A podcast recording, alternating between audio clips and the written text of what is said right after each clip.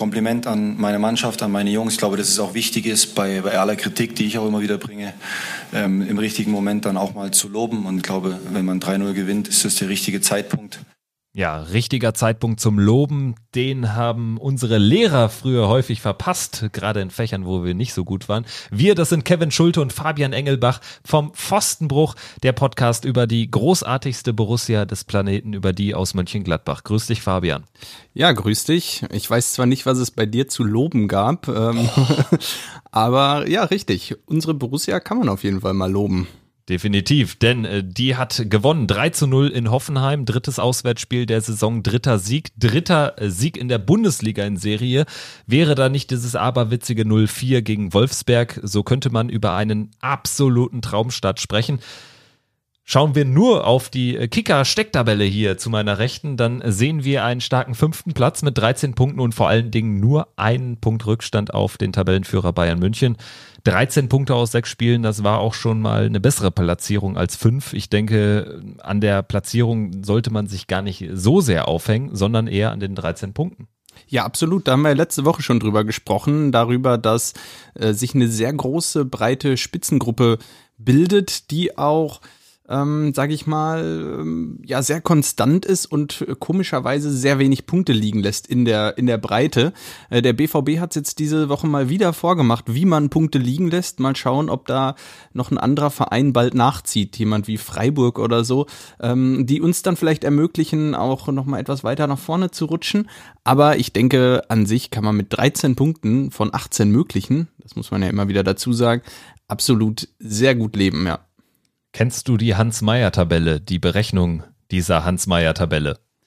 Nee, was? Äh, da muss ich immer, da muss ich immer dran denken, weil Hans Meyer sagt, Heimspiele gelten also, wenn man sie gewinnt, plus minus null. Auswärtspunkte werden immer dazu addiert. In dieser Hans-Meyer-Tabelle stehen wir somit bei äh, plus vier Punkten, kann das sein? Neun Punkte auswärts, dann drei gegen Leipzig verloren, zwei gegen Schalke verloren, plus vier Punkte aus sechs Spielen. Das ist ein guter Wert für die Hans-Meyer-Tabelle. Ja, sehr gut. Äh, spannende Tabelle auf jeden Fall. Ähm, ja, ich denke, das zeigt auch unsere Auswärtsqualitäten. Wir sind zu einer richtigen Auswärtsmacht geworden. Ähm, ja, wenn man das dem Gladbach-Fan von 2007 erzählt hätte, der in den vergangenen Jahren davor in drei Jahren ganze drei Auswärtssiege in der Bundesliga erlebt hat, zweimal davon in Bielefeld, der hätte wahrscheinlich gelacht und hätte gesagt, das kann doch nicht unsere Borussia sein. Ähm, aber jetzt, es ist wahr, ja. Herrlich, der jährliche 2-0-Erfolg in Bielefeld. Ich vergesse ja. nie. Und trotzdem, ich war einmal in Bielefeld im Stadion in dieser Zeit und dann war 4-1 verloren. Also auch das gehört so weit dazu. Ähm, du hast die Auswärtsstärke angesprochen. Ähm, man äh, kann ja spöttisch fast sagen, man braucht diese Auswärtsstärke in dieser aktuellen Bundesliga-Saison auch, denn die Auswärtsteams sind ja unfassbar stark. Wir haben den SC Freiburg mit drei äh, Auswärtsspielen, drei Siegen. Wir haben uns natürlich. Das zeigt sich auch bei dem aktuellen Spieltag, wo Borussia Dortmund ja der heimliche Sieger des Spieltags ist, als einzige Heimmannschaft nicht verloren. Acht Auswärtssiege, ein Unentschieden, Dortmund 2-2 gegen Bremen, unfassbar. Ja, absoluter Rekord. Das gab es, glaube ich, noch nie. Ja, äh, wenn man so sehen will, dann ist Borussia Dortmund der Sieger des Spieltags. Schon kurios, äh, habe ich auch nicht mitgerechnet. Äh, ich habe beim Kicktipp bin ich auch gnadenlos gescheitert dieses Wochenende. Natürlich habe ich das Spiel von Borussia in der Tendenz richtig getippt, ist ja klar. Ähm, aber sonst bin ich da auch ziemlich hart gescheitert bei einigen anderen Partien. Lass uns jetzt mal konkret werden. Hoffenheim-Gladbach 0-3. Wir haben ein, so würde ich erstmal äh, resümieren, ein sehr zerfahrenes Spiel erlebt in den ersten 45 Minuten haben dann das Glück des Tüchtigen auf unserer Seite, gehen durch diesen tolle Vorarbeit von ähm, Markus Thuram. Tikus von Tikus Thuram auf Alassane Player in Führung, kurz vor der Halbzeit. Das war der Dosenöffner, wenn man so ja, davon reden mag, denn in der zweiten Halbzeit war es zwar immerhin auch noch anfangs ein sehr hin und her wogendes Spiel, aber man hat schon gemerkt, es bahnt sich da was an. Wenn wir so die erste Drangphase der Hoffenheimer überstehen im zweiten Durchgang, es werden die Konterchancen kommen, das hat man früh gespürt im zweiten Durchgang. Die kamen dann auch. Tyram hat einen der ersten genutzt. Danach hätte man früher das 3-0 nachlegen können, Schrägstrich müssen. das wäre erstmal so mal ein Kurzfazit zu den 90 Minuten in äh, Hoffenheim oder in Sinsheim. Ja, auf jeden Fall. Ich denke, die erste Halbzeit war durchaus ja mehr als ausgeglichen eigentlich. Borussia hat das über weite Strecken ganz okay gemacht. Ähm, dann waren mal wieder ein paar Minuten dabei, die mir nicht so gefallen haben. Äh, insbesondere aber die Minuten ähm, 15 bis 35 fand ich äh, ganz ordentlich, wenn ich mich recht erinnere. Ähm, dann war noch mal so fünf Minuten eine schwierigere Phase, wo Hoffenheim dann dann noch mal ähm, stärker wurde. Ich fand ähm, Dennis Geiger vor allem da stark, der hat mir gut gefallen, viele Aktionen gehabt auf Hoffenheimer Seite. Ja, und dann kam das Tor natürlich zum genau richtigen Zeitpunkt. Ähm, wieder klasse gemacht von äh, Stevie Leiner, wie er äh, Tyram in die Gasse stickt im perfekten Moment und ähm, ja, bei weitem kein Abseits und dann ähm, überlegt noch Kevin Akpoguma aus, ausgespielt, ähm, dann den Ball rein. Ich glaube, Akpoguma war es, der ähm, im ganzen Spiel keine gute Figur gemacht hat und äh, doch auch äh, in der einen oder anderen Situation für uns gespielt hat. Das kann man so sagen, definitiv. Du hast Stevie Liner angesprochen, der am Anfang schwierige Szenen hatte. Ich glaube, gegen, gegen Sko, gegen diesen extrem, gegen den stürmenden Außenverteidiger der TSG Hoffenheim, gegen Baumgartner zweimal schlecht aussah, dort überlaufen wurde. Letztendlich hat er aber aus einem schwachen Start ein wirklich überragendes Spiel gemacht. Er hat das 1-0 eingeleitet, das 2-0 auch vorbereitet. Ich glaube, da war sogar der direkte Vorbereiter, äh, bevor dann Tyram zu diesem Alleingang ansetzte. Stevie Liner, wir haben ihn oft aufgeführt hier in dem Podcast, äh, zeigt einmal mal mehr, was für ein Königstransfer er ist, oder? Ja, definitiv. Äh, das hat er in dem Spiel gezeigt. Ähm, ich, ich bin absolut begeistert von ihm. Wir haben es jetzt schon oft genug gesagt, aber du hast einen Spieler angesprochen, auf den ich auch noch eingehen wollte, und zwar Robert Scove, den ähm, ja wirklich stürmenden Außenverteidiger, wirklich mit zwei Seiten in diesem Spiel in den ersten 20, 30 Minuten da habe ich echt gedacht, oh, der wird heute richtig gefährlich. Er hat eine unglaubliche Schnelligkeit und mit seiner Dynamik ist er da das ein oder andere Mal die linke Seite ja raufgeschossen. Und da habe ich auch echt, Stevie Leiner hat man angemerkt, dass er durchaus Probleme hatte. Am Ende muss man allerdings sagen, Robert Sko hat, glaube ich, nicht einen ähm, Defensiv-Zweikampf gewonnen, gefühlt. Und ähm, am Ende war er mitentscheidend für den Sieg von Borussia, weil in der zweiten Halbzeit äh, wurden auch seine Beine schwer und die rechte Seite, also unsere rechte Seite, äh, Hoffenheims linke Seite, war manchmal wirklich ähm, offen wie ein Scheunentor. Und das lag nicht zuletzt an Robert Scove, der eine absolut offensiv ordentliche Vorstellung abgeliefert hat, aber defensiv aus meiner Sicht ähm, ja seinen, seine Aufg seinen Aufgaben nicht gewachsen war. Dann gehen wir damit quasi auch in so eine Taktikdiskussion ein. Es äh, wurde ja auch äh, kritisch äh, angemerkt äh, vom, vom Kommentator bei Sky, ähm, ob das mit äh, Score, äh, Score so, eine, so eine gute Entscheidung gewesen ist, den jetzt da ja, hinten in der Außenverteidigerposition zu belassen, weil er ja eben mit 29 Toren waren es, glaube ich, ähm, aus Dänemark vom FC Kopenhagen gekommen ist. Du sprichst damit eben auf die Hoffenheimer Taktik an. Unsere dagegen ähm, war auch ein bisschen anders zu, zu in, den, in den Feinheiten zu den vorangegangenen Partien, denn man hat ja doch eher wieder eine Doppelsechs gehabt. Man hat äh, äh dann Neuhaus davor, vor äh, Zacharia und Kramer und dann eben ja eine fast auf einer Höhe agierende Dreier-Sturmreihe gehabt mit Player links, mit Embolo in der Mitte und Tyram rechts. Das hat sich ja dann äh, vor allen Dingen auch bei dem, bei dem 1-0 gezeigt, wie äh, Tyram da von ganz außen ähm, dann schlussendlich sogar noch Akpoguma, wo man eigentlich dachte, den spielt er jetzt straight rein, den Ball, äh, wo er den aber dann auch noch überläuft, dann auch noch da bis zur Grundlinie geht. Ähm, Alassane Player über links hat für mich defensiv ein bärenstarkes Spiel gemacht im ersten Durchgang. Der ist extrem viele Meter gelaufen. Man hat ihn häufig als ersten Spieler gehabt, der einen Konter einleitet tatsächlich. Also der den Ball nach vorne treibt. Das habe ich in der, ähm, in dem Ausmaß von Player bislang noch nicht gesehen. Das fand ich extrem erfrischend. Ja, genau, du hast es angesprochen die ähm, das 4-3-3 mit Doppel-6 und dem klassischen Zehner, Florian Neuhaus auf der Position, haben wir in dieser Saison jetzt das erste Mal so gesehen. Das war das zweite Mal, dass wir ein 4-3-3 gesehen haben, aber eben das erste Mal mit äh, dieser Mittelfeldausrichtung zeigt auch, ähm, wie variabel Borussia ist. Auf der anderen Seite zeigt es auch, wie wenig Unterschied da eigentlich drin steckt, weil dieses System ist ja jetzt auch nicht so weit entfernt von, von anderen. Äh, zieht man Breel Embolo etwas zurück, dann, dann ist der, der auf einmal auf der 10 und äh, du hast, hast dann wieder so ein 4-2-2-2. Ähm, und ja, ich, mir, haben, mir haben alle drei Offensiven sehr gut gefallen. Auch Breel Embolo, er hatte das ein oder andere Mal auch den Ball gut behauptet. Schwierig bei ihm ist natürlich, dass ähm, die Chancenverwertung in dem Spiel war, war nicht so optimal. Das kann man ihm vielleicht ein bisschen ankreiden. Ähm, er hatte zwei Riesenmöglichkeiten, wo er mindestens mal eine von nutzen darf. Dann ist das Spiel auch früher entschieden und unser Puls senkt sich etwas früher.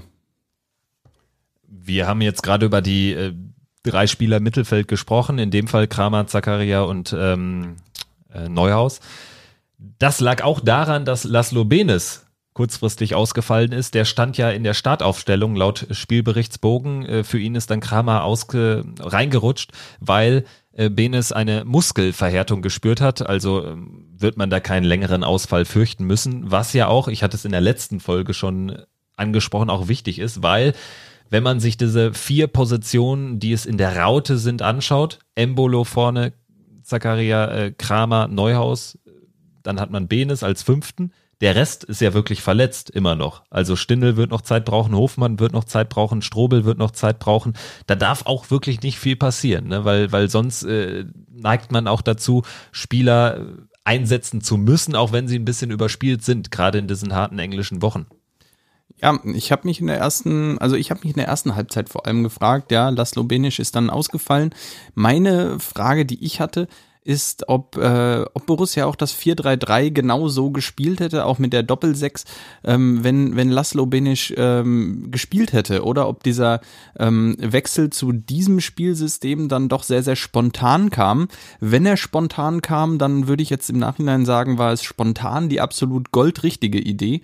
Ähm, weil, wie wir es schon angesprochen haben, die, die Außenverteidiger von Hoffenheim auf der einen Seite ähm, war es dann Posch, wobei ähm, ja, Hoffenheim auch ein bisschen eigenartiges System gespielt hat. Das war zwischen, hat, finde ich, so ein bisschen zwischen Viererkette und manchmal dann aber auch, wenn Skov und ähm, Kader Schabek beide zurückkamen, ähm, das ein bisschen eigenartiges System, hauptsächlich aber eher so die Viererkette mit dem Posch hinten rechts. Ähm, die beiden Außenverteidiger dann in dem System, Skov und Posch, waren mit Tyram und Player oftmals einfach überfordert, vor allem mit der Körperlichkeit der beiden. Ähm, auch beides keine schmächtigen Spieler, aber die waren es nicht gewohnt, gegen körperlich so starke Angreifer zu spielen. Und das hat dazu geführt, dass die beiden vorne Bälle festmachen konnten, ähm, Bälle halten konnten und das gibt wertvolle Sekunden und jede ähm, Millisekunde, die du da vorne den Ball halten kannst, ist ja wichtig, damit da verändert sich das Spiel ja, weil äh, die Spieler, die aufrücken können in der Zeit, die ähm, die ermöglichen dann wieder ganz andere Räume und das hat Borussia in der zweiten Halbzeit ja überragend genutzt. Soweit erstmal unsere ersten äh, taktischen Einschätzungen zu der Partie. Wir hören jetzt auch nochmal rein, was Marco Rose und Detail zum Spielverlauf rückblickend sagt. Schwieriges Spiel, erste Halbzeit mit vielen Fehlern, einfachen Fehlern auch auf beiden Seiten. Trotzdem hatten beiden Mannschaften da auch schon Möglichkeiten, sehr offenes Spiel insgesamt ausgeglichen. Äh, zweite Halbzeit haben wir dann das, äh, das 1-0 gemacht, äh, sind dann auch mehr in, in Umschaltmomente gekommen. Wichtig dann natürlich immer ein zweites Tor nachzulegen macht es für den Gegner noch schwieriger und hinten raus hatten wir dann sicher auch noch äh, die ein oder andere Chance mehr. Ja, er spricht's an, die ein oder andere Chance hatten wir hinten raus mehr. Man hätte da früher die Partie endgültig entscheiden müssen, zumal Hoffenheim ja immer so eine Grundgefahr ausgestrahlt hat. Ich kann mich entsinnen an beim Spielstand 0-2, ich glaube Adamian war es, der frisch reingekommen war, diesen Flugkopfball da aus Hüfthöhe knapp neben Sommers Tor setzte. Also wenn so ein 1-2 fällt, dann wird so eine Partie auch nochmal haarig, ist aber nicht gefallen. Und ähm, ja, schlussendlich dieses 2-0 hat schon viel äh, Stecker gezogen an Gegenwehr bei Hoffenheim, Tyram, der sich da super durchsetzt, kann man ja fast gar nicht sagen. Er wird einfach nicht angegriffen, aber ähm, macht es eben so wie beim 1-0, wie bei seiner Vorarbeit, ähm, dass er da irgendwie taktisch auch lange genug wartet für den richtigen Moment, in dem Fall für den Abschluss, der dann zum 2-0 führte. Ja, an der Stelle, ähm, Stevie Leiner hat für mich die größten Aktien an dem Tor. Das muss man ganz klar so sagen. An, auf der einen Seite gewinnt er nach diesem ähm, ja nicht optimalen Ball von Oliver Baumann. Ich glaube, es war der, äh, der Ball dann eben gegen den angesprochenen Robert Scove. Bin mir nicht ganz sicher, ob es war. Auf jeden Fall gewinnt er den Ball. Ähm, und ähm, ja, spielt den Ball dann perfekt äh, zu äh, Tyram, der, der dann den, die Meter in die Mitte macht. Und dann kommt ähm, noch ein Effekt, den, der kam mir immer ein bisschen zu kurz, weil dann bleibt Stevie Liner nicht stehen hinten, sondern er läuft weiter. Und Benjamin Hübner in der Mitte von Hoffenheim, der sieht, dass Stevie Liner läuft. Und der hat so einen Respekt vor Stevie Liner, dass Benjamin Hübner eben den Schritt raus macht, weil er damit rechnet, dass Tyram den Ball zu Liner zurückspielt. Macht er nicht. Und stattdessen macht er die Mitte auf. Also eigentlich total verboten, aber aus Respekt, so habe ich es wahrgenommen, vor Stevie Liner und vor seinen Qualitäten und ähm, ja, vor allem davon, dass das Gladbach ihn so, so sehr in das Spiel einbindet, ähm, macht er eben diesen Schritt, der Tyram dann ja die Tür aufmacht ähm, und dann ähm, ja, klasse Abschluss reingewuchtet. Das ist dann auch die Qualität von Tyram in dem Moment, dass er dann eben da auch nicht mehr zu lange fackelt, sondern genau den richtigen Moment für den Abschluss findet.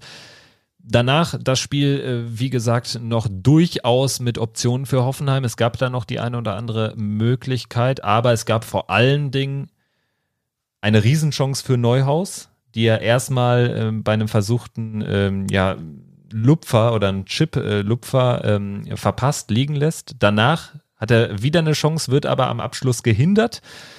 Es gibt Elfmeter. Harm Osmas geht aber nochmal zur Seitenlinie und nimmt den zweiten Elfmeter in dem Spiel zurück. Einmal beim Stand von 1-0 für uns äh, ein Handspiel in Anführungsstrichen von Kramer gesehen, der den Ball einfach nur mit voller Wucht gegen den Kopf bekam. Das wurde natürlich zurückgenommen.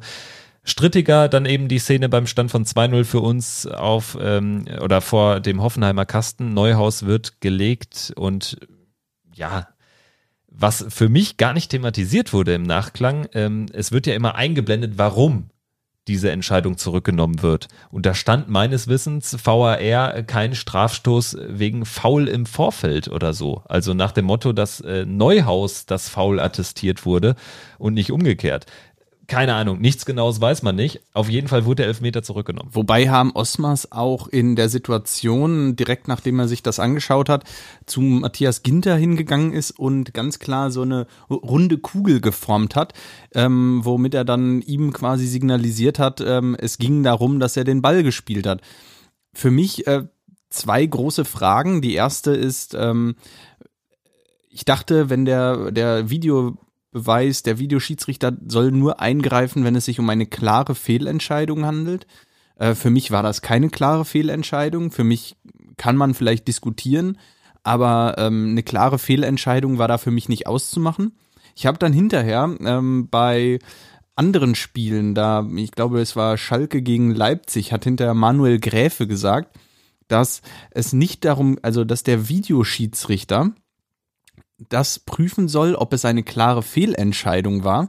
Und Manuel Gräfe hat argumentiert, dass wenn er rausgeht und sich die Situation selber anschaut, dann geht es nicht mehr darum, dass es eine klare Fehlentscheidung ist, sondern dann geht es darum, die richtige Entscheidung zu treffen. Äh, das hatte ich so in der Form noch nicht gehört, äh, war mir neu. Ist mir auch neu, äh, er klingt aber für mich grundsätzlich mal logisch. Also, dass wenn man sich als Schiedsrichter die Szene dann nochmal neu anschaut, dann sollte man natürlich auch nur das bewerten in dem Moment, was man da auf dem Bildschirm sieht. Also ist ja grundsätzlich richtig. Ähm, grundsätzlich finde ich aber auch äh, kurios diese Regelauslesung, ja erst Ball gespielt und was danach passiert, ist egal. Das ist für mich auch neu. Ich erinnere mich da an das Spiel in Köln, ähm, vorletzte Saison als Köln abgestiegen ist und äh, am 18. Spieltag wir in Köln spielten. 1-1 der Spielstand, 87. Minute, Hermann von rechts außen auf Höhe des Fünfers wird, glaube ich, weiß nicht, Jorge Meret oder so, wird gelegt. Klar, berührt äh, ähm, oder schießt Hermann sogar erst, wird dann aber in unfassbarer Art und Weise äh, gelegt und es gab eben keinen Elfmeter. Für mich, ja, ist da die Auslegung auch nicht ganz klar in solchen Situationen. Ja, und vor allem, ist das denn trotzdem eine Fehlentscheidung? Also du musst ja mehrere Faktoren berücksichtigen. Zum einen trifft er, ähm, trifft er den Ball der Spieler. Das hat er in dem Fall getan. Ich glaube, Grillitsch war es. Grillitsch gegen Neuhaus. Trifft Grillitsch den Ball, ist das eine. Das andere ist, ähm, hat also wie, wie genau ist die Situation? Wie steht ähm, Florian Neuhaus zum Tor? Und vor allem, wo landet der Ball auch nach der Aktion von Florian Grillitsch? Und wie stark erwischt er Florian Neuhaus? Und so wie ich das gesehen habe, wenn Florian Grillitsch nur den Ball spielt, aber Florian Neuhaus nicht erwischt, dann spielt er den Ball nur minimal weg einen halben Meter, einen Meter nach rechts. Dann hat, ist der Winkel zwar spitzer für Florian Neuhaus, aber er ist weiterhin direkt vor Oliver Baumann und kann, aufs, kann den Ball aufs Tor bringen. Das hat Florian Neuhaus hinterher auch angesprochen und selber gesagt und sagt, naja, ja, er hat schon den Ball gespielt, äh, dann mich auch und wenn er mich nicht trifft, dann kann ich den Ball trotzdem noch aufs Tor bringen. Und das ist für mich die eigentlich entscheidende Situation dafür, dass ich sage, ja, er hat einen Ball gespielt, aber er hat Florian Neuhaus trotzdem die Chance genommen. Äh, Nirum Narum, äh, umso wichtiger ist es ja, dass wir da über keine spielentscheidende Szene diskutieren, denn wir Gott haben. Gott sei Dank. Ja, genau, Gott sei Dank, denn wir haben äh, kurz Zeit später in Form von oder in Person von äh, Florian Neuhaus dann doch noch das 3-0 gemacht. Quasi eine identische Szene wie beim Stand von 0-2, wieder von Player angespielt. Neuhaus dann aus halblinker Position gegen Baumann. Diesmal äh, klappt es mit dem Chipball ähm, an äh, Baumann vorbei äh, trudelt der Ball ins Netz zum 3-0, danach äh, alles äh, durch. Es gab dann nochmal einen Pfostenschuss von Rudi, äh, sinnbildlich der Nachschuss der Hoffenheimer dann drüber über den Kasten von Sommer. Das war der angesprochene Scove mit dem ähm, mit dem Dr äh, Schuss, der in, irgendwo in die Wolken ging. Ähm, da habe ich mich auch gefragt, ja, wo sind denn deine 29 Tore aus der letzten Saison? Ähm, waren dann nicht sichtbar. Randers, Lyngby und Esbjerg sind dann doch andere Gegner als äh, Borussia Mönchengladbach. Ja, ganz klar. Einen, den wir jetzt noch gar nicht thematisiert haben in dieser Folge, es wird höchste Zeit, ist natürlich unser ständiger Gastmoderator Dobby. Mal hören, was er zum 3 zu 0 unserer Borussia in Hoffenheim sagt.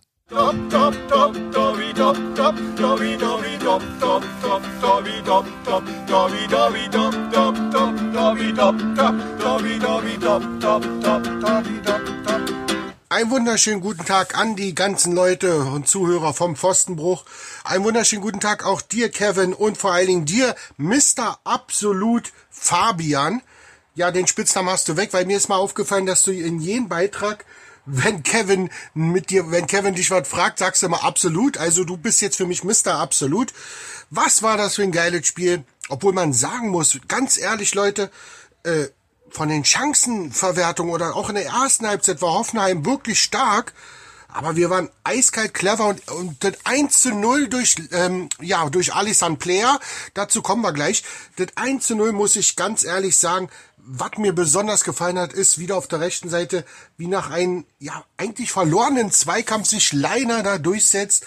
Dann der Pass raus auf Tyram, Tyram dann mit einem präzisen Pass in der Mitte auf Player. Player ist down, macht das 1-0. Kurz bevor der, ja, Halbzeitpfiff kommen würde richtig geil, so mit natürlich mit einem Ergebnis mit einem 1 in die Kabine zu gehen. Und ja, Alessandro Player, ich, ich habe ja schon mal ein Lied dazu gemacht.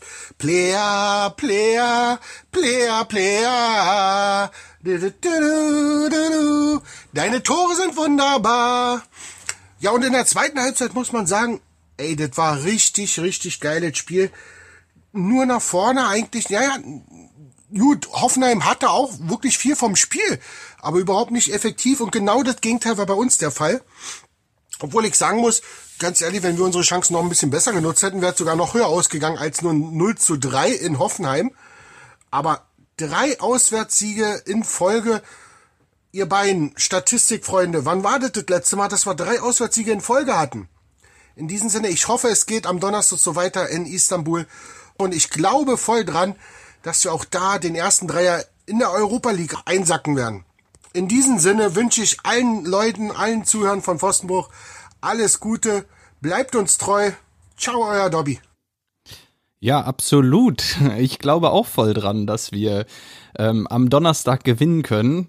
Ja, Dobby, ähm, ich sage oft absolut. Ich kann in Zukunft vielleicht aber auch den Laborchef Dr. Klenk machen und jede Aussage von Kevin mit in der Tat abnehmen. Ähm, ja. Hilft Alpezin, die Wachstumsphasen ihrer Haarwurzel zu verlängern. Hilft, wenn Alpezin hilft. Nee, ähm, gibt noch, wir wollen ja keine Werbung machen, gibt noch ganz viele andere hervorragende Anti-Schuppen-Koffein-Shampoos. Ähm, ja, ansonsten, was gibt's noch zu sagen? France Gall dreht sich im Grabe herum, wenn sie die Version von Ella Ella in diesem Player, Sinne Player Player Player hört. Ähm, Dobby ja. hat dich ja noch gefragt oder hat uns gefragt, uns äh, Statistik-Freaks, äh, wann wir zuletzt dreimal in Folge auswärts siegreich waren in der Fußball-Bundesliga. Ja, äh, alles natürlich, alles natürlich parat. Das letzte Mal drei Auswärtssiege in der Bundesliga am Stück ist noch gar nicht so lange her. Es war im Oktober, November 2017. Da haben wir in Bremen, in Hoffenheim und in Berlin gewonnen. In Berlin äh, unter anderem kann ich mich noch sehr gut dran erinnern. Ein wunderbares Tor von Raphael. Ähm, ich glaube, ist zum mindestens mal zum Tor des Monats gewählt das worden. Zwischenzeitliche 3-0 beim Exakt, genau, beim 2 zu 4 auswärts. Ja, richtig, genau. Ähm, wurde nochmal unnötig eng hinten raus, das Spiel. Ähm, klasse Tor von Raphael, Direktabnahme. Mm, das war der dritte Sieg, dritte Auswärtssieg in Folge. Damals ähm, Damals ist noch nicht so lange her. Ansonsten, ähm, wir stehen ja jetzt aber nicht erst bei drei Auswärtssiegen in Folge. Wettbewerbsübergreifend stehen wir ja schon bei fünf Auswärtssiegen. Wir haben ja auch in Sandhausen gewonnen und am 33. Spieltag das enorm wichtige Spiel in Nürnberg gewonnen. Deshalb sind es jetzt schon fünf Auswärtssiege, wettbewerbsübergreifend. Und äh, Kevin, das gab es zuletzt im Januar, Februar, März äh, 2017 auch noch gar nicht so lange her. Da haben wir nämlich erst ähm, den Rückrundenauftakt in Leverkusen gewonnen. Dann haben wir Pokalspiel in Fürth gewonnen und in Bremen, paar Tage später. Kannst du dich noch erinnern, wo wir die beiden Spiele geguckt haben? USA. Ja. Definitiv. Ähm, das eine Spiel, den äh, Sieg in Fürth, da waren wir gerade mittags äh, in den Mangroven, haben da so eine Bootstour gemacht und dann, also in Florida, und dann das Spiel in Bremen haben wir in einem, ich glaube, es war ein McDonalds, ähm, haben wir beim Frühstück dort quasi geschaut, während äh, die McDonalds-Mitarbeiter immer nach uns schauten, warum wir denn so lange da sitzen ohne Futter sozusagen. Genau, ähm, so war's. Äh, auch hier wollen wir natürlich keine Werbung machen. Gibt natürlich noch ganz viele andere hervorragende Etliche. amerikanische. Wir können auch noch ganz viele andere nennen. Taco Bell, Burger King. Wie gut wir da gegessen haben. ähm, ja, genau, da haben wir die beiden Spiele gesehen und dann folgten noch drei Auswärtssiege. Eins davon unvergessen in Florenz ähm, das uns dann in äh, eine Runde weiter befördert hat. Äh, über die weitere Runde wollen wir jetzt kein Wort mehr verlieren, aber ähm, dann haben wir noch ähm, ein Bundesligaspiel in Ingolstadt gewonnen und im Anschluss wieder Pokal, wieder auswärts äh, beim HSV. Und ähm, das waren die sechs Siege in Folge. Ähm, ja, ähm, war schon ordentlich und ist noch gar nicht so lange. Und ein sechster Sieg, sechster Pflichtspielsieg in Serie, der kann ja jetzt auch in dieser Woche noch äh, vom Laster fallen. In Istanbul bei Başakşehir. Ja, können wir jetzt eigentlich auch mal äh, drüber sprechen, oder? Ja, ganz genau. Wir haben, äh, ich denke, ein Spiel, auf das wir uns jetzt alle freuen. Freude natürlich jetzt ein bisschen gedämpft worden durch das erste Spiel dieser Gruppe. Jetzt sind es nur noch fünf, nur noch fünf Möglichkeiten äh, für Borussia jetzt in die nächste Runde einzuziehen. Ich glaube trotzdem noch dran, dass wir es schaffen können. Aber jetzt ähm, das erste Auswärtsspiel und wenn man so will, kommen jetzt mit dem Auswärtsspiel äh, in Istanbul und dann in Rom auch die beiden Auswärtsspiele die, ja, wenn man so will, am schwierigsten gelten oder galten, zumindest vor der Runde. Jetzt hat Wolfsberg ja mal ein erstes Ausrufezeichen gesetzt. Ich glaube, wir dürfen den Fehler nicht machen, dass wir jetzt nur rechnen. Das bringt, glaube ich, nichts, weil gerade wenn man sich die Historie von Euroleague-Gruppenphasen anschaut, da sind äh, wirklich einige aberwitzige Ergebnisse vom Laster gefallen, um in der Analogie zu bleiben. Auch Wolfsberg äh, traue ich gegen äh, Rom was zu, wenn es so läuft wie gegen uns. Also was auch immer. Ähm, wir müssen jetzt zusehen, dass wir in Istanbul gewinnen. Das wird schon nicht, nicht leicht. Istanbul ist im Kommen. Die haben jetzt am Freitag, korrigiere mich, wenn ich falsch liege, gegen Rizespor, Jaikur Rizespor genau, 5-0 gewonnen. Zumindest am Wochenende, genau, 5-0 gewonnen äh, in der türkischen Super League. Ähm, ja, es ist ein, ein, Team über. Was erwartet uns da eigentlich? Also sollten wir jetzt vielleicht einfach mal drüber sprechen, was kommt da eigentlich auf uns zu? Vielleicht in Deutschland noch ähm, eine große Unbekannte. Bei vielen ist jetzt irgendwie durchgesickert, dass ähm, diese Verbindung zum türkischen Staatspräsidenten Recep Tayyip Erdogan ähm, da haben viele mittlerweile jetzt mitbekommen, ja, da ist irgendwas. Ansonsten ist es eben nicht die große Nummer. Ähm, es ist nicht Besiktas, es ist nicht Galatasaray und es ist nicht Fenerbahce. Ähm, was kommt da auf uns zu? Wir spielen im Stadion, was nach dem ähm, türkischen, ehemaligen türkischen, ich weiß gar nicht, ehemaligen. Er ist wieder Nationaltrainer. Ja, wieder zum 18. Mal genau. gefühlt. Äh, Fatih Terim benannt ist, hat nur 17.000 Plätze. Ähm, ja, ich habe mich ein bisschen eingelesen in diesen Verein der Verein an sich äh, als Istanbul BB äh, kennt vielleicht auch noch der ein oder andere, der ab und an mal in die Tabelle der äh, türkischen Super League von vor zehn Jahren oder was geschaut hat. Äh, 1990 gegründet worden ist als Verein der äh, Istanbuler Stadtverwaltung gegründet worden. Betriebsmannschaft, also so ein bisschen ähm, Wolfsburg ähnlich. Ähm, deshalb auch nicht so die große Fanbasis, weil es kein klassischer Bezirksclub war.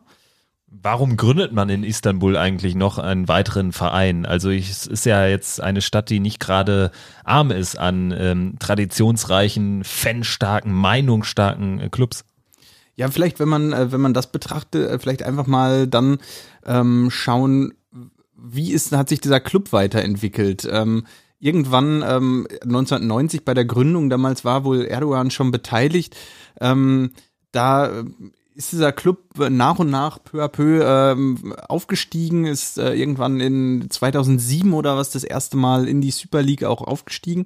Und im Jahr 2014 kam dann vielleicht der, der größte Umbruch dieser ähm, relativ jungen Vereinsgeschichte, ähm, dieser diese Betriebsmannschaft, diese Betriebssportmannschaft der Istanbuler Stadtbetriebe wurde ausgegliedert ähm, aus diesem Verein, aus diesem, aus dem Betrieb und ist dann ähm, in den Bezirk Baschashi hier, ähm, etwas weiter außerhalb ähm, ja, äh, rein integriert worden. Und dieser Bezirk Baschashi hier ist, ähm, so habe ich das im Internet gelesen, ähm, ein ziemlich äh, merkwürdiger Bezirk, ähm, wirklich neu, ein absolute neu entworfener Bezirk, der ähm, nach, den, nach den Vorstellungen auch der Machthabenden in der Türkei entwickelt wurde. Viele Kritiker sagen, ähm, völlig steril und äh, nicht schön. Ähm, andere beschreiben es dann so als modern, fortschrittlich.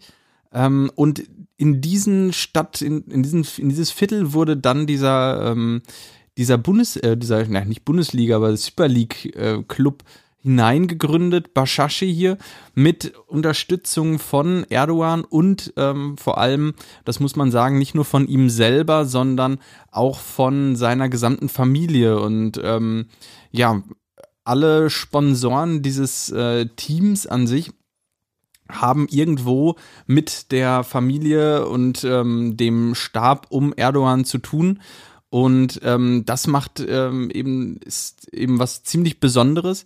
Ähm, absoluter Gegenpart von Bashashi hier, wenn man das so sagen will, sind, ist Besiktas. Besiktas ein Anhänger starker Verein, auch aus dem europäischen Teil, also Bashashi hier auch aus dem europäischen Teil Istanbuls, genauso wie Galatasaray und Besiktas. Besiktas ähm, ist genau das Gegenteil. Die äh, Ultras von Besiktas haben massiv dazu beigetragen zu Protesten, die es im Jahr 2013 gegen den Präsidenten Erdogan damals gab, haben die mit angezettelt und sind auch nach wie vor bekannt dafür, ähm, dass sie linke, liberale Werte vertreten und auch gegen den Präsidenten eintreten. Und deshalb muss man das vielleicht an dieser Stelle auch einfach mal so sehen.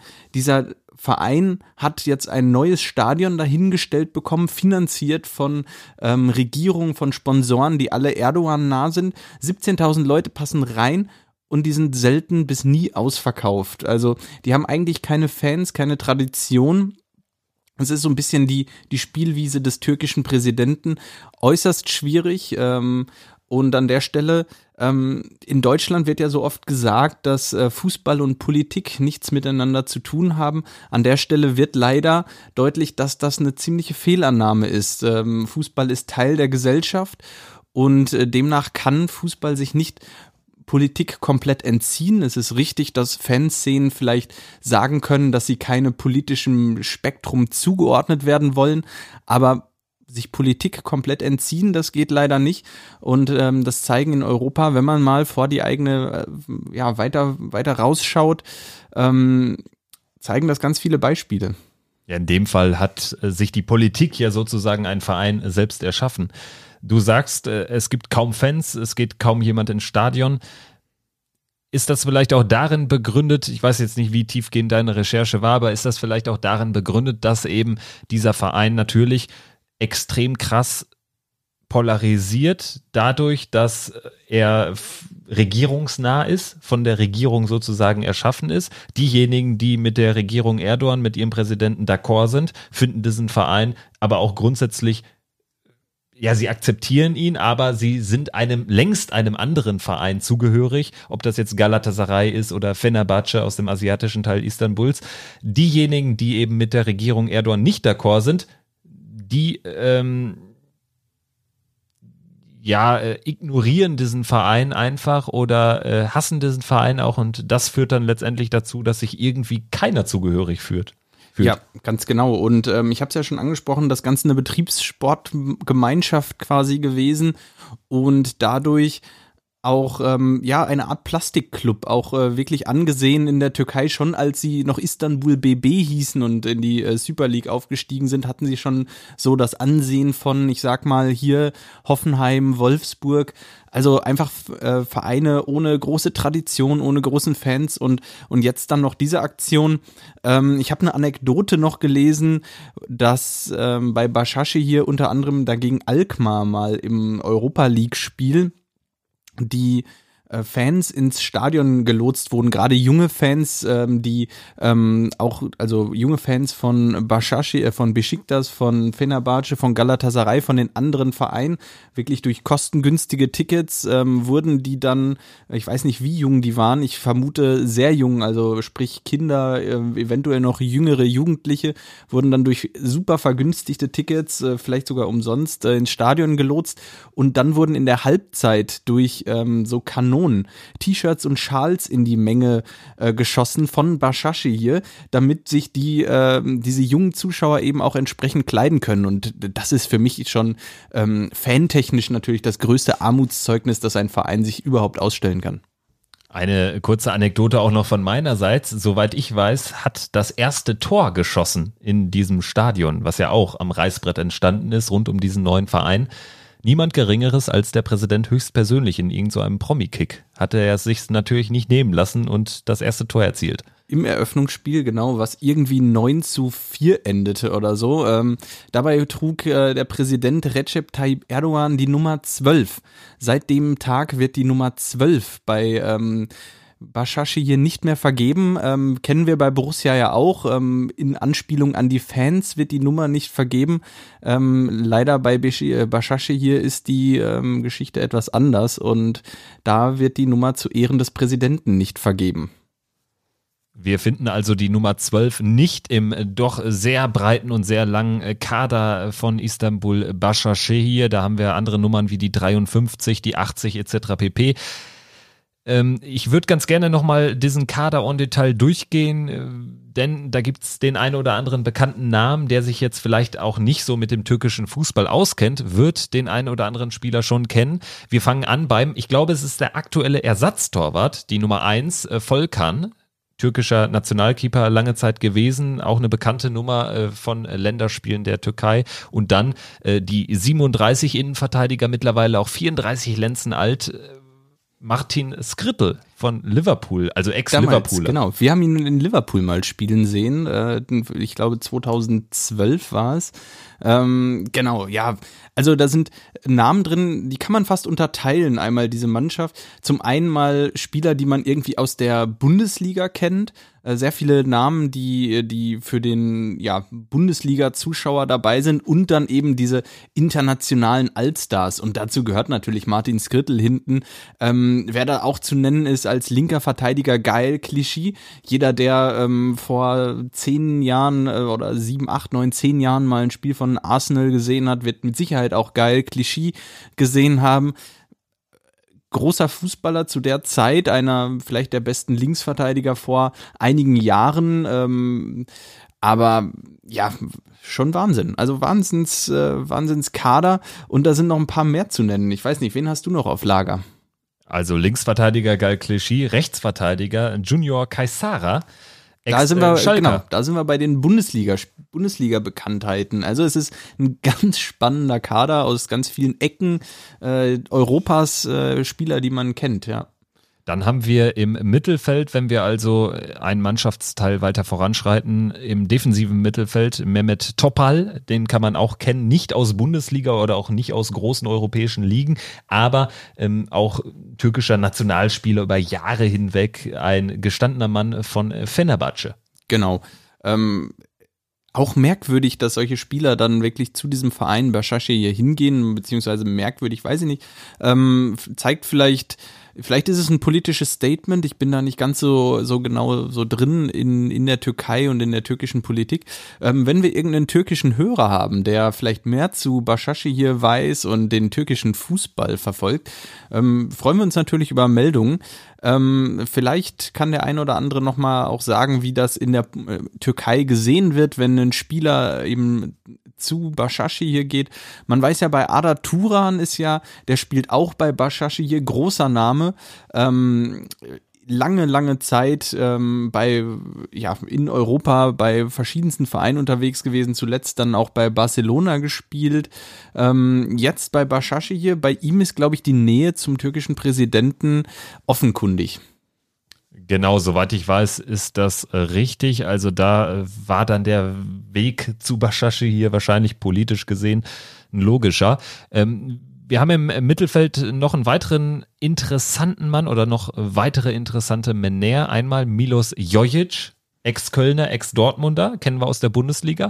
Einen weiteren aus der Bundesliga, Berkay Özcan, offensiver Mittelfeldspieler, ein junger Mann. Das Gerade ist ausgeliehen. Rar gesät im, im Team von Baschache hier.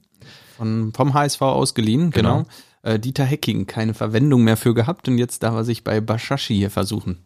Dann haben wir einen weiteren interessanten Mann, 35 schon. Gökhan Inler hat auch nie in England, nie in Spanien oder so gespielt, auch in Deutschland schon mal gar nicht. Lange Aber bei Napoli. Beste Zeit bei der Napoli. Ich glaube, er war zuletzt sogar bei Besiktas, hat da ein halbes Jahr gespielt, also jetzt einen durchaus kuriosen Wechsel auch da vonstatten gegangen. Gökhan Inler hat sich ja ähm, für die Schweiz damals, glaube ich. Genau, er hat sich für Schweizer die Schweiz lange, lange für die Schweiz auch gespielt, viele Turniere.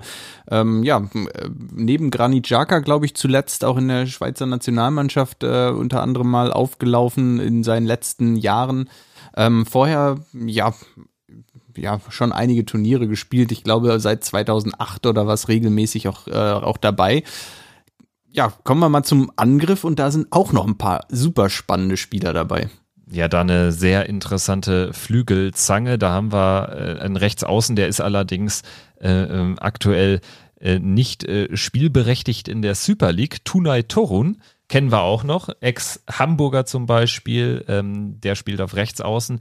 Auf Linksaußen Elgero Elia, auch ein Ex-Hamburger, also es ist quasi. Ex-Hamburger und Bremer, auch brisant, aber ist ja, so. absolut. Ähm, auch schon 32 Lenzen mittlerweile alt. Äh, Kerim Frei, auch einer dieser Doppelpassler Schweiz-Türkei, äh, hat, hat auch nie in der Bundesliga gespielt, aber ist auch ein bekannter Mann, auch einer der wenigen, die unter 30 sind mit 25 Jahren im Kader von Bashar hier. Und ähm, ja, zwei äh, Namen, die wirklich jeder, der irgendwas mit Fußball äh, versteht, kennen sollte, sind die folgenden. Ein, genau, einen davon natürlich auch schon aus der Bundesliga, vielleicht den mal zuerst, nämlich Demba Ba, der damals äh, im selben Jahr in die Bundesliga aufgestiegen ist, wie Borussia. Ähm, natürlich nicht mit Borussia, sondern eben mit äh, Hoffenheim, damals ein Jahr zuvor dahin gewechselt und ähm, ja, ein paar Jahre in Hoffenheim gespielt und von da dann zu Chelsea. Ähm, großer Schritt ähm, nach England, lange in, ich glaube in England dann ein paar Jahre gespielt und dann von hier nach da durch Europa ähm, getourt. War auch in China, glaube ich, oder? Kann gut sein. Ich meine, ähm, würde passen.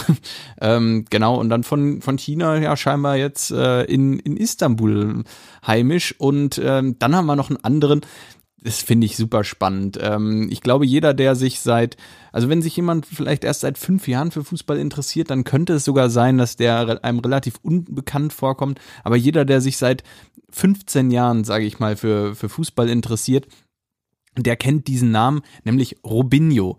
Ähm, einstiges brasilianisches Supertalent und ich glaube auch ähm, nicht wenige Spiele für Brasilien absolviert. Und auch einige Tore geschossen da in seiner Blütezeit.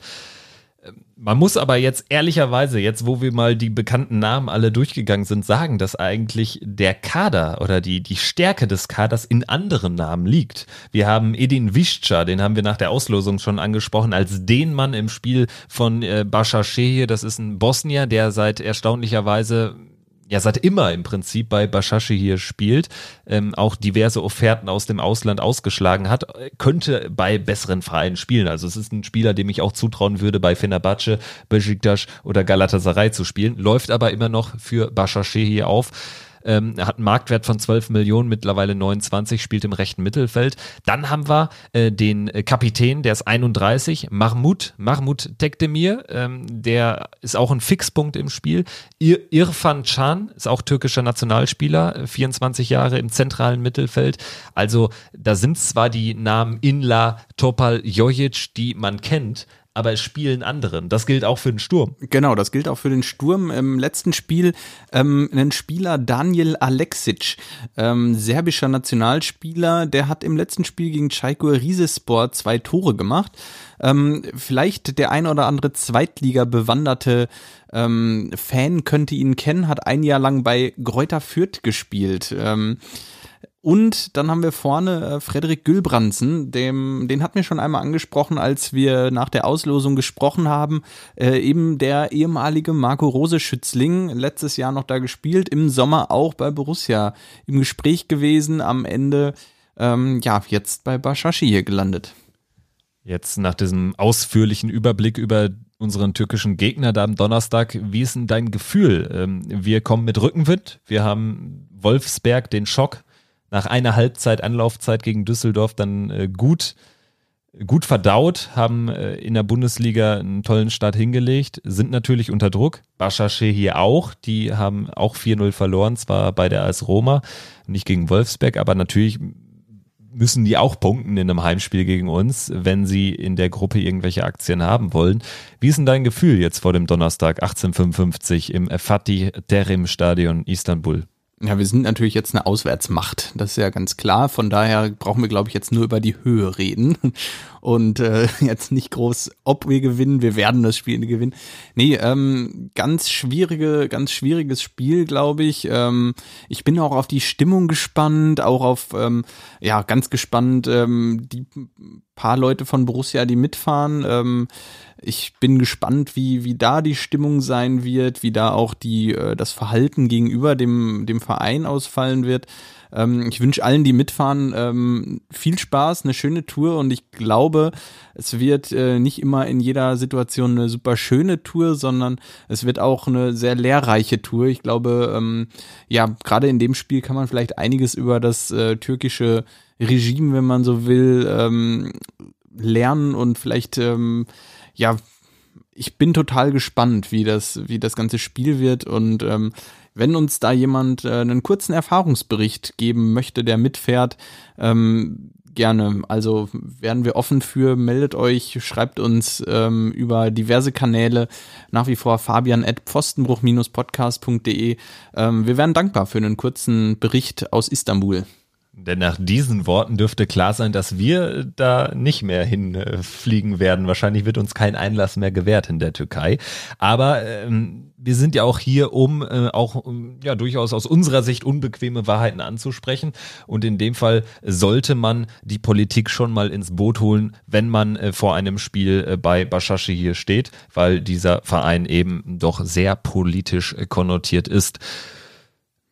Gut, jetzt haben wir das Europa League-Spiel am Donnerstag hoffentlich erfolgreich absolviert, um unsere Chancen auf den Einzug ins 16. Finale in der Europa League zu wahren. Dann geht's auch Sonntag schon wieder weiter und zwar um 13.30 Uhr. Da wird der ein oder andere quasi gerade erst nach durchzechter Europa League Tour wieder ähm, zu Hause angekommen sein in Deutschland. Und da geht's auch schon weiter wieder auf The Zone. Auch das gehört der ähm, äh, Vollständigkeit halber erwähnt. 13.30 Uhr in dem Fall schon am Sonntag gegen den FC Augsburg. Das klingt doch erstmal nach einem ja, dankbaren Gegner nach so einer Europa League Auswärtstour wenn man dankbaren Gegner in der Bundesliga so sagen kann, dann, äh, dann ist es sicherlich vielleicht ein Heimspiel gegen Augsburg, wobei ich die Augsburger jetzt in den letzten Wochen etwas stärker gesehen habe, als sie es zu Saisonbeginn waren. So nach ein, zwei Spielen hätte ich gesagt, ja, durchaus sehr dankbar, geg dankbarer Gegner. Nehmen wir sofort. Jetzt in den letzten Spielen etwas stärker gewesen. Ich bin gespannt. Jetzt gegen Leverkusen wieder 3-0 verloren nach, ich glaube, ich habe das Spiel nicht gesehen, aber ich glaube nach ganz ordentlicher Leistung. Ähm, unglücklich dann 1-0 hinten gelegen, äh, irgendwann im Laufe der ersten Halbzeit, Eigentor durch Niederlechner. Ähm, an sich ist das eben eigentlich ein Spieler, auf den man auf jeden Fall aufpassen muss. Insbesondere, wenn wir auf eine frische Augsburger Mannschaft treffen und Borussia gerade eben den Reisestress hinter sich hatte. Da wird es in dieser Woche auch wieder auf ähm, vielleicht Rotation ankommen. Ähm, du hast die Verletzten jetzt schon angesprochen. Ähm, nicht leicht. Definitiv. Also ich glaube, die Länderspielpause, die es ja dann äh, nach dem Spiel gibt, kommt uns gelegen, weil äh, Spieler wie Hofmann, äh, Stindl ja jetzt auch nicht mehr so weit von der äh, Genesung ähm, äh, entfernt sind. Das sollte jetzt auch nicht heißen, dass ich äh, irgendwie ein 3-0, locker fluffiges äh, Sonntagsmittagsspiel erwarte von unserer Seite aus, äh, erst recht nicht nach einer Europapokal-Auswärtstour. Ich glaube nur, dass es per se schon mal von Vorteil ist, wenn man diese Europapokalpartien hat, dass man dann ein Heimspiel hat gegen einen Gegner, der jetzt nicht vor Selbstvertrauen strotzt. Diese, sie haben sich stabilisiert nach sehr schwierigem Start mit der Niederlage in Ferl, mit der Klatsche in Dortmund. Ähm, sie haben sich stabilisiert, aber es ist doch ja, äh, ein Gegner, von dem man jetzt keine Anfangsoffensive oder so erwarten muss. Und dementsprechend, glaube ich, kommt uns das erstmal entgegen. Erwartet aber auch eher ein 1-0 als ein 3-0. Ja, ähm, in der Bundesliga entscheiden ja Kleinigkeiten. Das haben wir es gibt fünf Euro ins Phrasenschwein. Klimper, Klimper. Klimper, Klimper. Aber ähm, es entscheiden ja wirklich Kleinigkeiten. Das haben wir ja jetzt im Spiel gegen Hoffenheim wieder gesehen. Es war eine total ausgeglichene erste Halbzeit und das Spiel läuft komplett anders, wenn, wenn Hoffenheim da das 1-0 macht in der ein oder anderen Situation. Sie hatten in den ersten 30 Minuten sicherlich die etwas besseren Gelegenheiten. Und ähm, dann, dann läuft das Spiel anders. Und da braucht man auch ähm, an der einen oder anderen Stelle mal ein bisschen Glück. An der, auf der anderen Seite muss man sich das Glück eben auch erarbeiten, die Chancen nutzen. Und darauf es gegen, gegen Augsburg dann auch wieder ankommen. Und ähm, ja, wenn die Mannschaft dann wieder auf zwei, drei Positionen verändert wird, was ich mir gut vorstellen kann nach dem Bashashi-Spiel, äh, nach einer wirklich recht langen Reise, ist dann ja die längste Reise dieser, ähm, dieser Europapokaltour, dann ähm, ist es sicherlich nicht, nicht leicht, da direkt vom, von der ersten Sekunde an wieder auf dem Platz zu stehen. Ähm, ist natürlich besser, dann das Heimspiel zu haben. Aber leicht wird's äh, definitiv nicht. Und ich hoffe, dass wir das Spiel, dass das Spiel ja positiv läuft und dass Borussia das Spiel gewinnt. Und wenn es am Ende ein 3-0 wird, dann wird sicherlich nicht so klar, wie es auf dem Papier aussieht. Ja, also ich denke, die Maßgabe für diese Woche sollte wünschenswerter sein, Istanbul irgendwie mit drei Punkten abschließen, um auch die Wolfsberg-Geister mal loszuwerden, final. Und wenn man dann es auch noch schafft, gegen Augsburg einen Arbeitssieg einzufahren, auch da wird es wieder auf das Publikum ankommen.